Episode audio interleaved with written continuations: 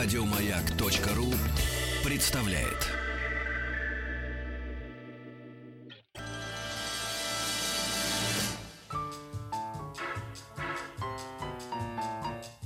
Научно-популярный радиожурнал. Кафедра. Дорогие друзья, хочется верить, что три часа нашего научно-популярного журнала «Кафедра» — это совсем не обременительно, а даже, напротив, занимательно по субботам. Самое время к нашей постоянной рубрике обратиться. Обратиться к истории государства российского, на мой взгляд, к самому интересному, все периоды интереса, к самому многогранному периоду нашего Отечества, к веку XIX. Изобретение велосипеда и наполеоновские войны. Рождение импрессионизма и появление фотографии.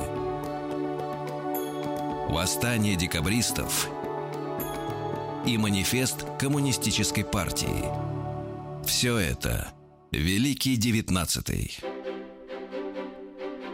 Дорогие друзья, когда задумывалась тема нашей сегодняшней программы в цикле бесед Великий девятнадцатый. Ну, поверьте, никто не хотел. То есть я абсолютно не думал о том, что эта программа выйдет за день до Вербного, э, за 8 дней до светлого праздника Пасхи. Я думал о том, что мы можем сделать миллион программ в истории XIX века, постараться рассказать, заинтересовать вас этим действительно потрясающим временем. Сколько бы мы ни рассказывали о великих открытиях, о кровопролитных сражениях, о прекрасных художественных произведениях, о величественных зданиях, которые были построены в XIX веке. Если мы не будем говорить о том, что был одним из главных клеев русской цивилизации – и, возможно, я не готов об этом говорить, судить даже, остается. Мы не будем говорить о русской православной церкви в XIX веке в Российской империи. Рассказ наш будет не... Беседы наши будут не просто неполны, они будут весьма фрагментарны.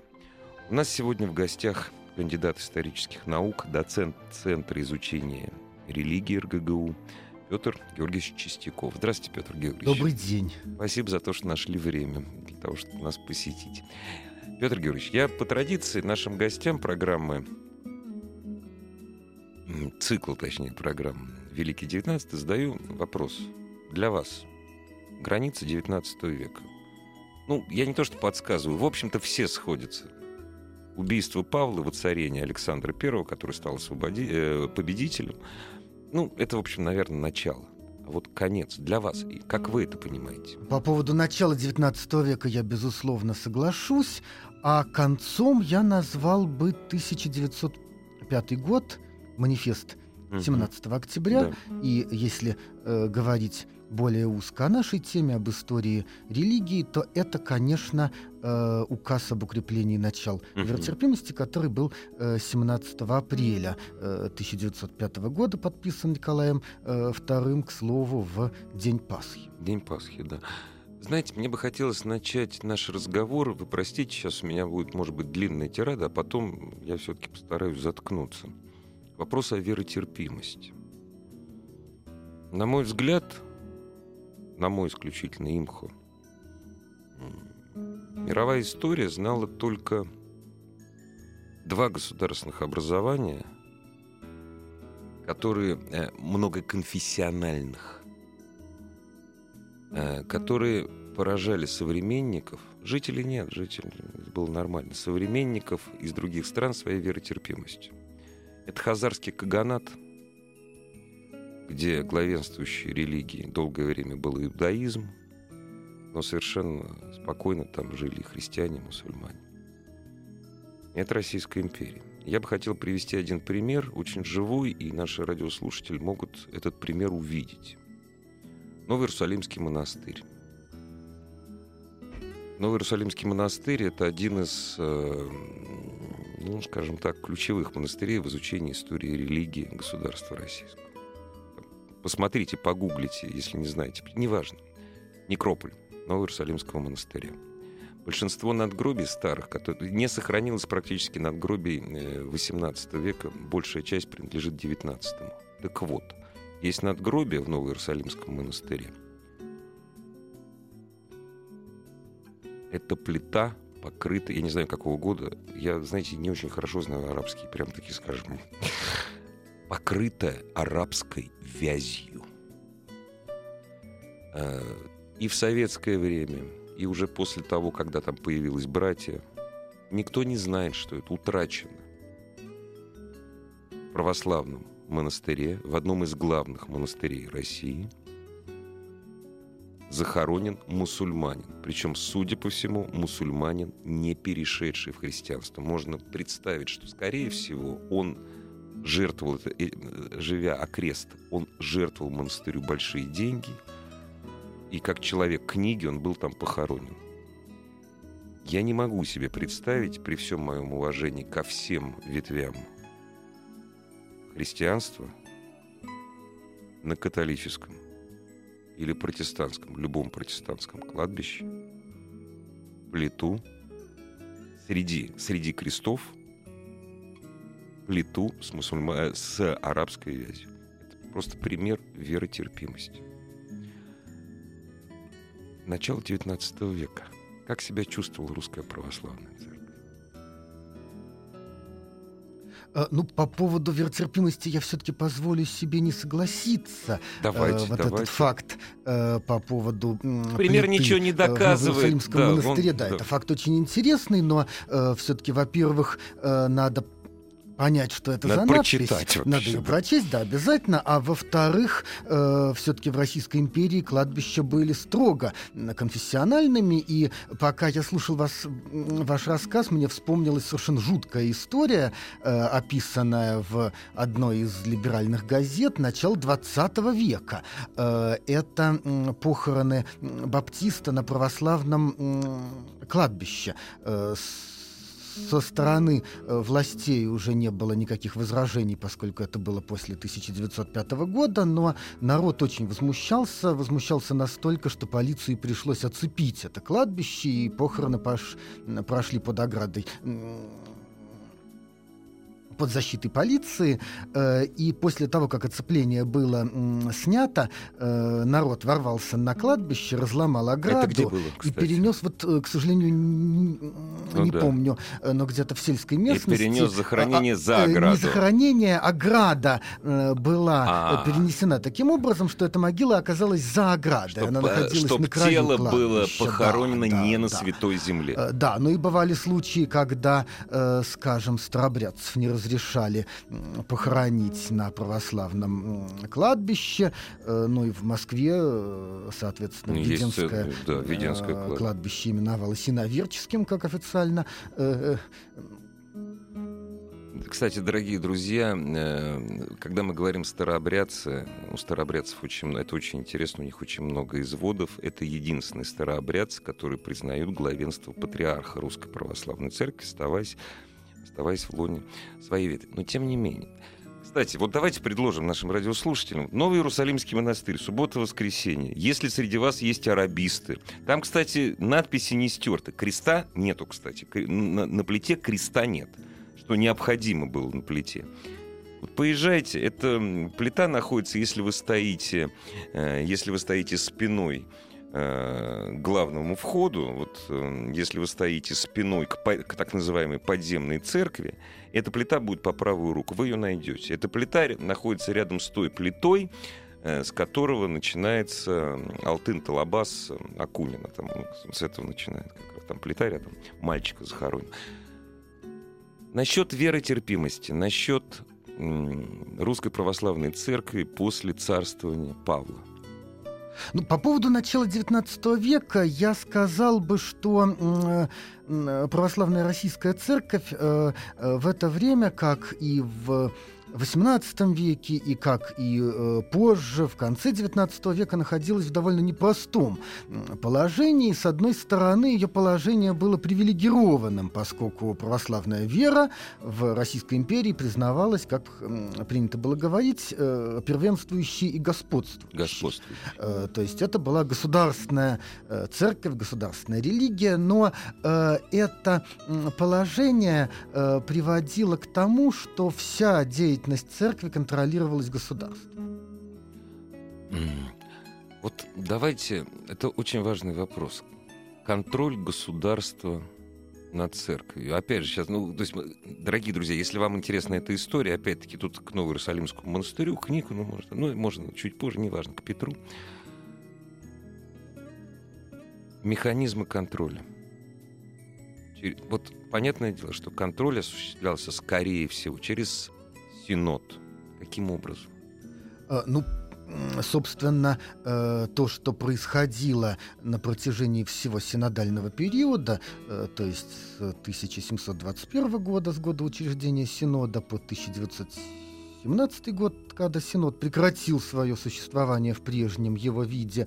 Вот все, что происходило в это время, было определено преобразованиями Петра I, э, который прежде всего отменил патриаршество. Отменил патриаршество, по сути дела, де-факто, э, поскольку не было никакого указа, да. Э, где это было бы прописано. Просто после смерти патриарха Адриана, он скончался в 1700 году, э, Петр I выборы следующего патриарха отложил на неопределенное время, и 21 год церковью управлял патриарший местоблюститель, а в 1721 году был создан э, синод, который поначалу назывался Духовной коллегией. Это название не прижилось, но оно очень показательно, потому что оно э, свидетельствует, да. да, что это государственная структура, Коллегия, как э, собственно, по образцу да. Да, всех прочих коллегий.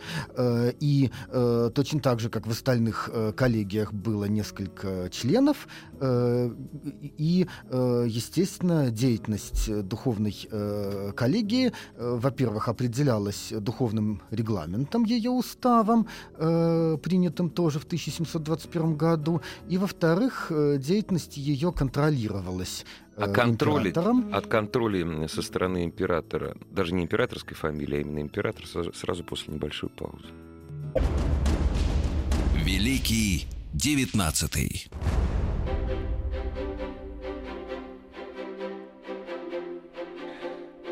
Кандидат исторических наук, доцент Центра изучения религии РГГУ Петр Георгиевич Чистяков сегодня у нас в гостях о религии, о русской православной церкви и о религиях. Мы сегодня, э, Российской империи в XIX веке, мы сегодня говорим. Так вот, каким образом контроль осуществляется? Когда мы говорим контроль, мы представляем, что, допустим, император Александр звонит по телефону, который был придуман почти через сто лет, и говорит, значит так, что там у вас там происходит? А ну-ка доложите. Или там посылает, я не знаю, там Бенкендорфа посылает.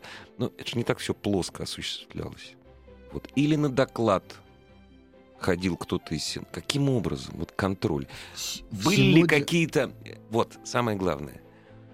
Были ли какие-то документы, которые узаконивали контроль со стороны государства управлением Русской Православной Церкви. Или все это было не прописано? Это было прописано в духовном регламенте, потому духовном что с самого, да, с самого начала в э, Синоде э, был э, обер прокурор, прокурор э, да, светский э, да. чиновник, который, собственно, был представителем императора и осуществлял связь между э, синодом и э, императором, э, потому он что права голоса он, не имел. Э, он не имел права голоса, но он мог влиять, потому что именно он докладывал от лица Синода императору о принятых решениях. И, наоборот, и конечно, да. он мог лоббировать. Угу. Более того, э, существовала у оберпрокурора отдельная канцелярия и это, кстати, интереснейший архивный фонд э, наряду с канцелярией самого Синода. И дела, которые поступали в Синод, прежде всего рассматривались в канцелярии обер-прокурора. И, соответственно, и э, потом... члены Синода uh-huh. да, получали uh-huh. уже, э, по сути дела, подготовленные э, документы. Э, есть замечательные воспоминания митрополита Евлогия Георгиевского, который, э, собственно, в самом начале 20 века был э, два раза э, участником заседаний Синода на зимних сессиях, ну, потому что в Синоде были, собственно, как и в настоящее время, постоянные члены и временные, которых приглашали на одну или на несколько сессий. Вот у митрополита Евлогия замечательное историческое свидетельство о том, что наиболее важные вопросы решались на зимних сессиях, а на летнюю э, сессию обычно вызывали архиереев пожилых архиереев, э, по сути дела, отошедших угу, уже ну, отдел, да. Э, и там решались различные второстепенные вопросы. Более того, э, вот именно тогда, в самом начале 20 века, был такой механизм, если Синод как-то откладывает решение вопросов, предложенных обер прокурором на зимней сессии, а уже в начале века это все-таки можно было делать, в частности, на зимней сессии часто председательствовал в те годы архиепископ, а впоследствии митрополит и даже патриарх э, Сергий. Угу. Строгородский. Строгородский. Э, вот, ну и, соответственно, некоторые вопросы могли быть деликатно отложены на потом, э, в надежде, что э, о них забудут, но о них вспоминали, и все это принималось на летней э, сессии, когда, соответственно, вот эти пенсионеры приезжали, и как один архиерей э, говорил, что я учусь чистописанию, подписываюсь под э, протоколами, вот все мое занятие. Но один э, публицист в начале 20 века едко называл э, членов Синода э, декоративными старичками. Угу. Ну, вот это, э, это, разумеется, прежде всего относилось э, к членам Синода, заседающих на летних сессиях, да? В на летних, основном, да. да. Но надо иметь в виду, что это все-таки начало 20 века, ну, когда да, вот... э, Синод уже постепенно усиливается. Угу, угу. А в 19 веке э, э, все было э, еще более, э, скажем так, безнадежно. Ну хорошо, и... могу ли я сделать вывод из сказанного вами, э, что в начале 19 века русская православная церковь э, находилась практически через э, специальную институцию под управлением государства. В сущности, да. Именно так. И более того, это сказывалось на всех уровнях. По поводу Синода мы уже говорили. Э, что касается отдельно взятых приходов, то там тоже не было никакой свободы, э, потому что э, каждый священник должен был вести исповедные ведомости, в которых, соответственно, фиксировалось то что. Говеют ли его угу, прихожане, да. исповедуются ли они, угу. причащаются ли они хотя бы раз в год. Угу. Была в синодальное время вот такая норма, ежегодное При, э, причащение да. обязательное. И если кто-то уклоняется от этого, священник должен был разобраться. Э, и просигнализировать. Он, обязательно, обязательно. Если он не разобрался и выяснилось, что у него на приходе появились старобрядцы, о которых никто не знает, или по тогдашней терминологии э, сектанты, Сектант. то есть, скажем... Это не только, к сожалению, тогдашняя терминология, к величайшему. Ну да, к сожалению, да. да. Э, он обязательно э, должен был об этом сообщить, и главное, что э, неприятности в том случае, если он не донес, не заметил и так далее, могли его ждать и по духовной линии. Он мог лишиться прихода. Да, да, он мог лишиться прихода, причем да. выявить э, это могли светские власти светские власти, разумеется, лишить прихода светские, это надо нашим лишить прихода священника светские власти права не имели. Не имели, конечно. Формального. Формального не имели, но они могли начать все это расследование. Да. Я могу привести конкретный пример. 1890 год.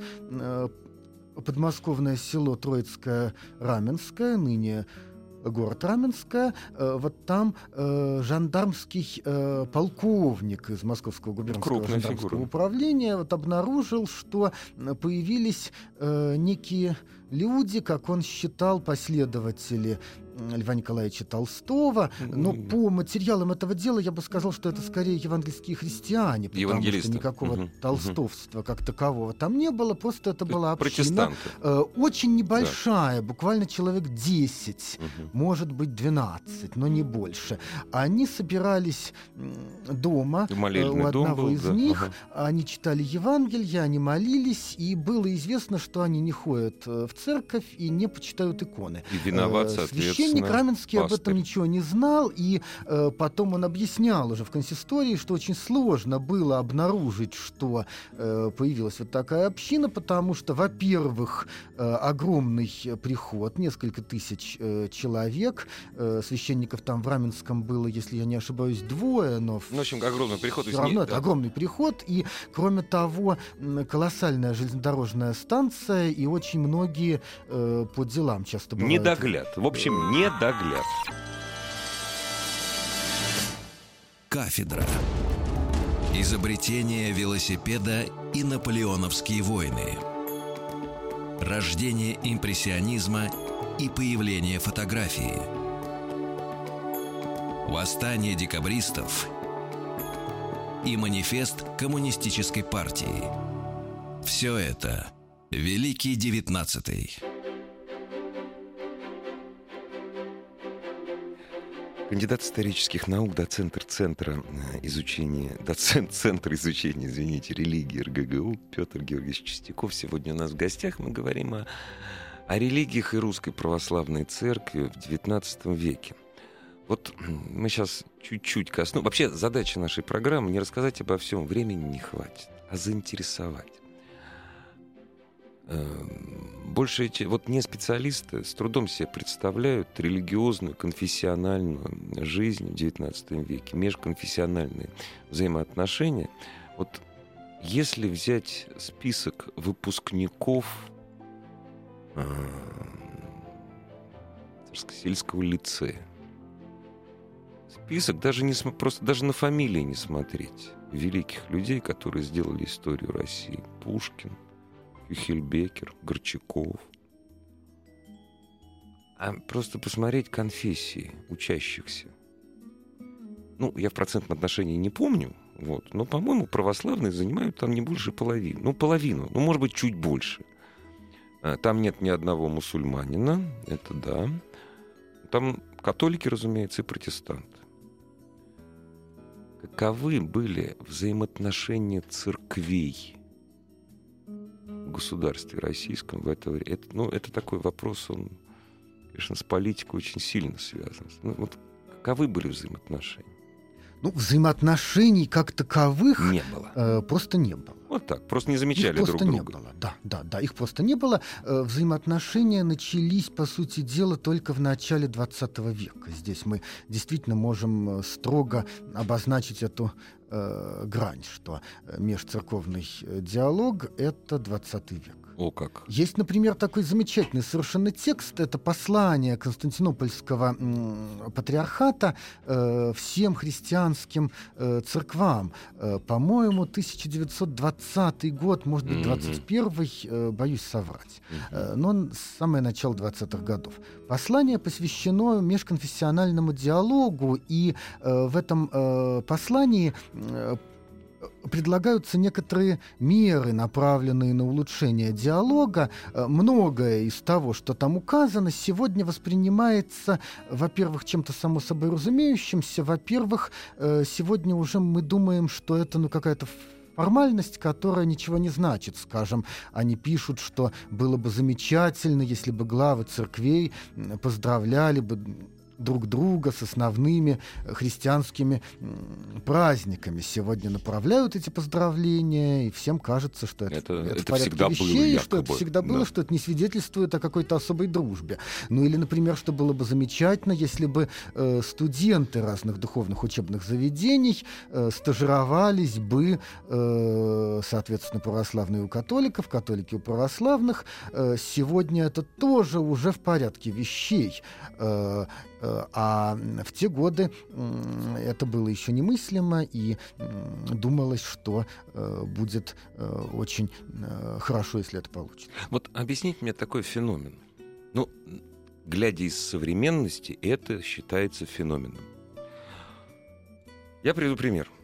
Идиотский, который ничего абсолютно не объясняет, только иллюстрирует. Нельзя было сделать в Советском Союзе политическую карьеру, э, любую карьеру, любую, ну, разве что карьеру дворника рок-музыканта, если ты не член партии. Вот было у нас, по-моему, 15, наконец, Советского Союза, 15 миллионов членов партии. Вот они могли делать хорошую карьеру. продвигаться. То есть лифты работали. Лифты, которые высоко шли, работали только для них. Нам кажется сейчас, глядя из 2016 года, если ты не православный, карьеру сделать было невозможно. Что является, конечно, полной фигней. Очень много людей в России, которые достигли высших постов государства. Атеистов среди них, ну, я, честно говоря, не помню. Вот. Но наравне с православными мы видим небольшое количество протестантов, ну, поскольку протестантских земель у нас было немного. Это Финляндия, это Эстония и Латвия. Ну, Литва, Литва, Польша — это католики. Католики делали прекрасную политическую карьеру. Как это было возможно? Государству было плевать на это, церкви было плевать. Э, нет, государство обращало на это внимание, государство это всегда контролировало.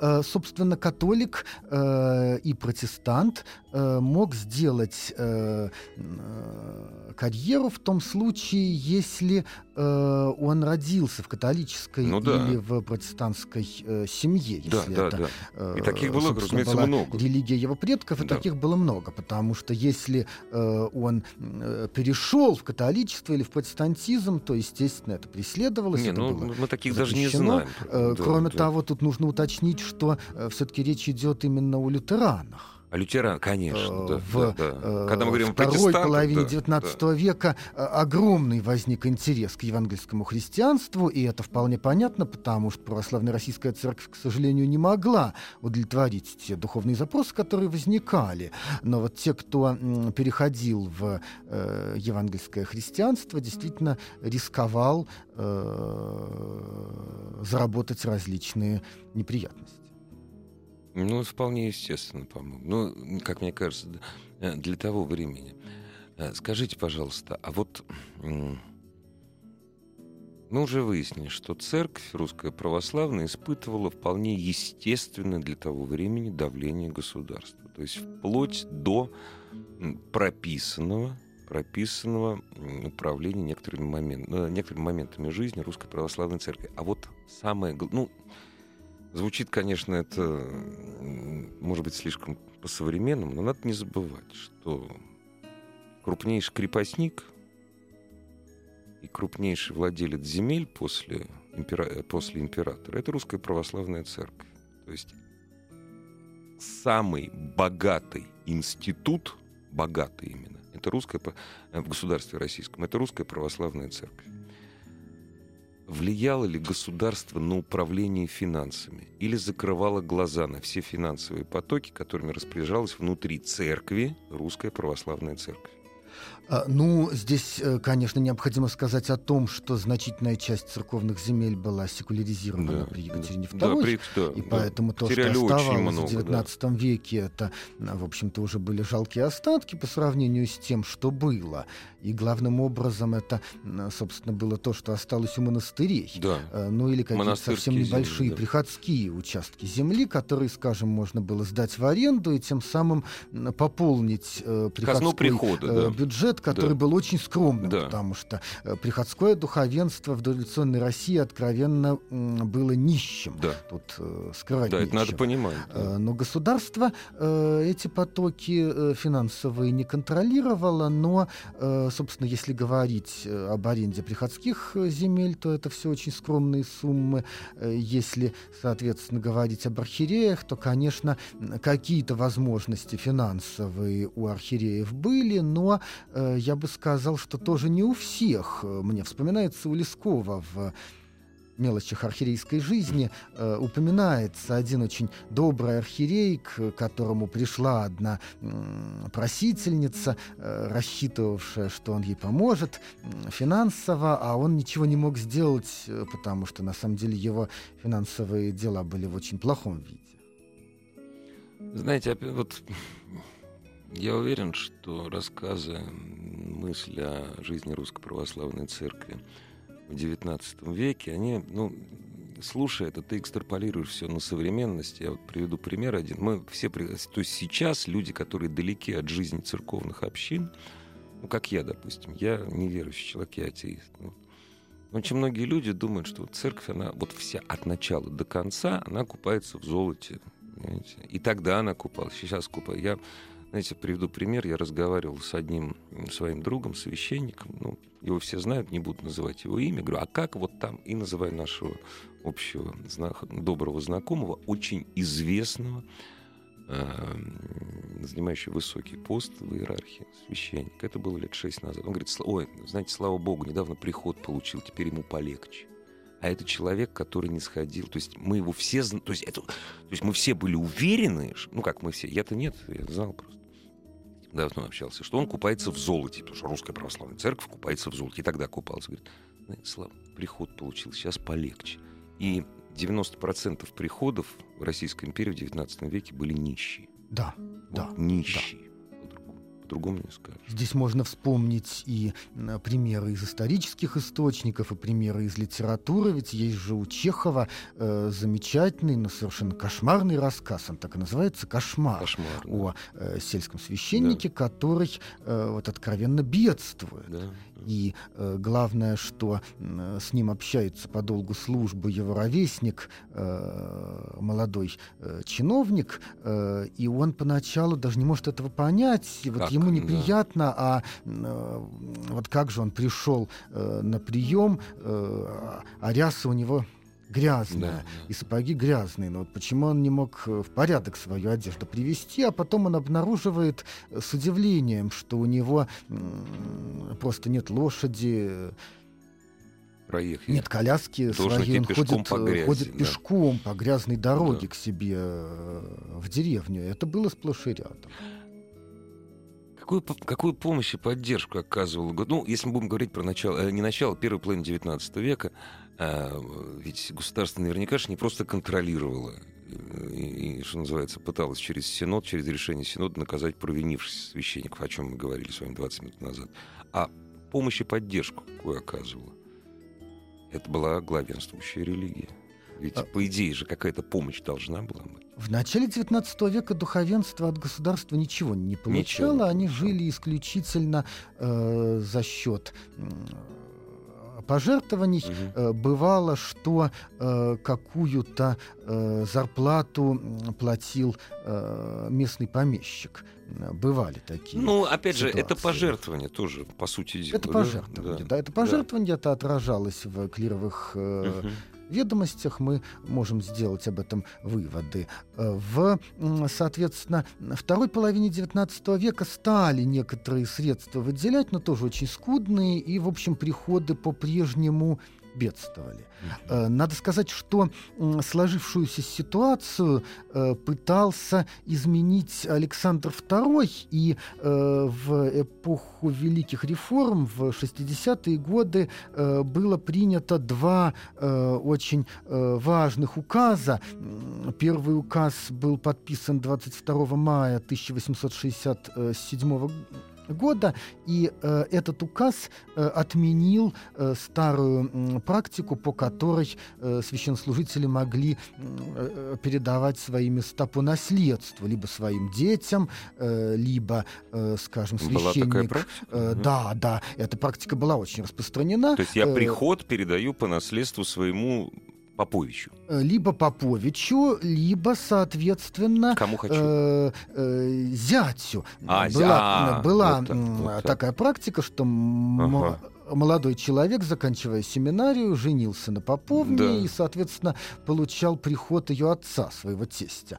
И, э, и эта Александр практика, запретил. Да, он это запретил, э, потому что эта практика, в сущности, приводила к тому, что духовенство становилось, ну, как бы кастовым. Касты, конечно, не как Поповичи бы, а шли э, в духовенство, потому что другого пути просто не было, а не потому, что они хотели служить. Угу. Ну, а вот теперь Александр стал с этим э, Э, бороться. И э, главное, что в этом указе затрагивались и другие вопросы. Э, часто бывало, что священник, оказавшийся на приходе, вынужден содержать вот этого своего родственника, оказавшегося за штатом, и значительная часть его, собственно, угу зарплаты, условно говоря. Ну, естественно, такого угу. термина не было. Ну, но, да, э, да. Назовем он, доходом. Да. Э, его дохода да. дошла на это. Э, это было отменено э, и... Э, указом, было, опять же, Александр. Э, да, да, вот этим же указом. И было, соответственно, э, велено э, содержать этих зас, заштатных да. э, ага. клириков за счет э, епархии. Но за счет другое епархии. дело, что Секунду, это не работало. Мы прервемся сейчас. Кафедра. Великий девятнадцатый. Кандидат исторических наук, доцент Центра изучения религии РГГУ Петр Георгиевич Чистяков сегодня у нас в гостях. Вот то, что вы мне рассказали, мне казалось, что я, ну, не все, но очень много знаю про великие реформы. Вот объясните мне. Вот с протестантами, с англиканцами, там все просто. У них королева, ну, или король, то есть монарх, да, это глава церкви, а не епископом кантерберийский. У нас монарх главой церкви не является. Ну, не являлся. Вот, вот это революция была, что монарх указывает, куда церкви тратить свои деньги – ну, эта идея, что император является главой церкви, на самом деле в России присутствовала. Но она не, не прописана очень, Она была, была не очень прописана, но помазанник она как и все. Ну как, помазанник, она, да. да. Она витала в воздухе, и, собственно, э, поэтому То и есть, по факту он мог приказывать Да, да, поэтому, собственно, и существовала вся эта система. Э, что э, Синод подчинен императору, и э, вообще вся церковная жизнь контролируется императором. Не, ну хотя да, действительно, среди Синода нет ни одного помазанника Божия. Вообще помазанник Божий в стране он только один. Ну, получается, да? Помазанник Божий только один. Да. Ну, конечно, это идея Петра Первого, потому что э, он э, очень боялся э, Нет, конкуренции. Мы помним, почему, он прекрасно конечно, понимал, да. что э, патриарх мог быть э, серьезной угрозой для э, царской власти. Как уже было власти. в истории России до этого. Да. Собственно, далеко ходить не да. нужно было за примерами. Конфликт его отца Алексея Михайловича и патриарха да. Ника. Да. Это вот, дорогие друзья, мы просто с Нового Иерусалимского монастыря начали. Поинтересуйтесь, какое отношение Никон имеет к Новому Иерусалимскому монастырю. И как духовенство это восприняло, вот эти указы Александра II, освободителя? Но вот дело в том, что на самом деле эти нормы не работали. Там был еще один указ. Это указ от 26 мая 1869 года, который разрешил э, детям э, духовенства э, по их э, выбору э, поступать на военную службу или на гражданскую угу, службу угу. или в какие-то светские учебные заведения. До этого, было. да, до этого все-таки они поступали только в семинарии. Угу. То есть Александр II действительно последовательно пытается разрушить вот эту кастовость духовенства, но на практике это э, в значительной мере не работало. И вот если вспомнить э, рассказ э, Чехова кошмар, о котором мы уже сегодня говорили, как раз там фигурирует э, заштатный да, священник, да, которого да, этот э, бедный отец Яков Смирнов да. вынужден содержать. А... Хотя это уже много лет э, Конечно, после. Через полвека. Да, да, да. Но мы, мы, видим вот на этом примере, что все остается по-старому. Э, ну, со священническими местами еще худо-бедно э, все-таки консистории могли этот процесс контролировать. Э, контролировать и вот эту э, Э, преемственность не поощрять. Но что касается поступления на э, гражданскую службу, э, тоже этот процесс шел не так, как хотело бы государство. Часто бывало, что что дети духовенства поступали в семинарию по-прежнему, но не потому, что они хотели потом служить, а потому, что они хотели получить хотя бы какое-то образование. Да, но, опять же, это связано с бедностью большинства российских приходов и священнослужителей. Для того, чтобы получить образование светское, даже, без, даже если оно бесплатное, нужны были деньги. То есть, ну, грубо говоря, надо поехать в Петербург, или в Казань, или в Киев, или в Харьков, ну, к примеру, в Харьковский университет. Надо жить, надо, надо иметь деньги. В семинарии все было проще. Наверное, вот с этим тоже связано. Э, да, да, да. Деньги. Совершенно верно. И на рубеже 19 и 20 веков постоянно э, мы видим ситуации, что э, поповичи поступают в семинарии, Семинарии. получают семинарское образование, а потом устраиваются уже, да. на светскую государственную да. службу или идут еще куда-то работать, или иногда получают светское образование, если им удается как-то худо-бедно встать на ноги. Скажите, правда, у нас, к сожалению, остается очень мало времени, а вопрос серьезный. Насколько русская православная церковь влияла на светское образование, прежде всего гимназическое. Понятное дело, что э, закон Божий преподавался в обязательном порядке. Но вот насколько влияло на образование и влияло ли? Э, закон Божий преподавался обязательно, и, э, собственно, законоучитель в гимназии мог иметь достаточно большой вес. Э, можно вспомнить, например, замечательную автобиографическую повесть Чуковского «Серебряный, да, серебряный герб», герб, где главный герой, по сути дела, был изгнан из да. гимназии как раз из-за конфликта с законоучителем. Но я бы вспомнил здесь другое обстоятельство. Я бы вспомнил то, что во второй половине XIX века, начиная с 60-х, 70-х годов, вот как раз с эпохи Великих реформ, э, очень многие приходские священники стали создавать э, церковно-приходские школы, и это было очень большое дело, потому что э, это э, была э, первая школа для крестьянских детей в этой местности, и зачастую э, это э, создавалось в условиях вот этой крайней бедности. Мне вспоминается, например, биография одного э, подмосковного священника, протеерея Василия Толкского, он служил в Бронницах, скончался в 1909 году. И вот в его э, некрологе приводятся э, некоторые э, факты из его биографии, они поражают. Он начинал служить в русском уезде, на сельском переходе э, в 70-е годы, соответственно, 19 века, и открыл там на свой страх и риск церковную школу. Естественно, не было здания, все это происходило происходило просто в церковной э, сторожке, и не было даже средств, чтобы купить бумагу и чернила. И он учил детей э, писать, э, просеивая песок через сито, рассыпая это на столах, и заостренными палочками они писали. Но вот, тем не менее, была открыта школа, Дорогие. а потом, э, когда его перевели в Бронницкий уезд, уже удалось найти средства, чтобы построить там школьное здание, и появилась уже школа настоящая. Петр Георгиевич, надо нам еще встретиться и продолжить поговорить о Русской Православной Церкви в XIX веке. Дорогие друзья, несмотря на то, что, опять же, я атеист, главный праздник, связующий праздник всю христианскую цивилизацию, нашу северную, всего через неделю. И завтра вербное. Спасибо вам, пока. Спасибо вам, Спасибо. до свидания. Еще больше подкастов на радиомаяк.ру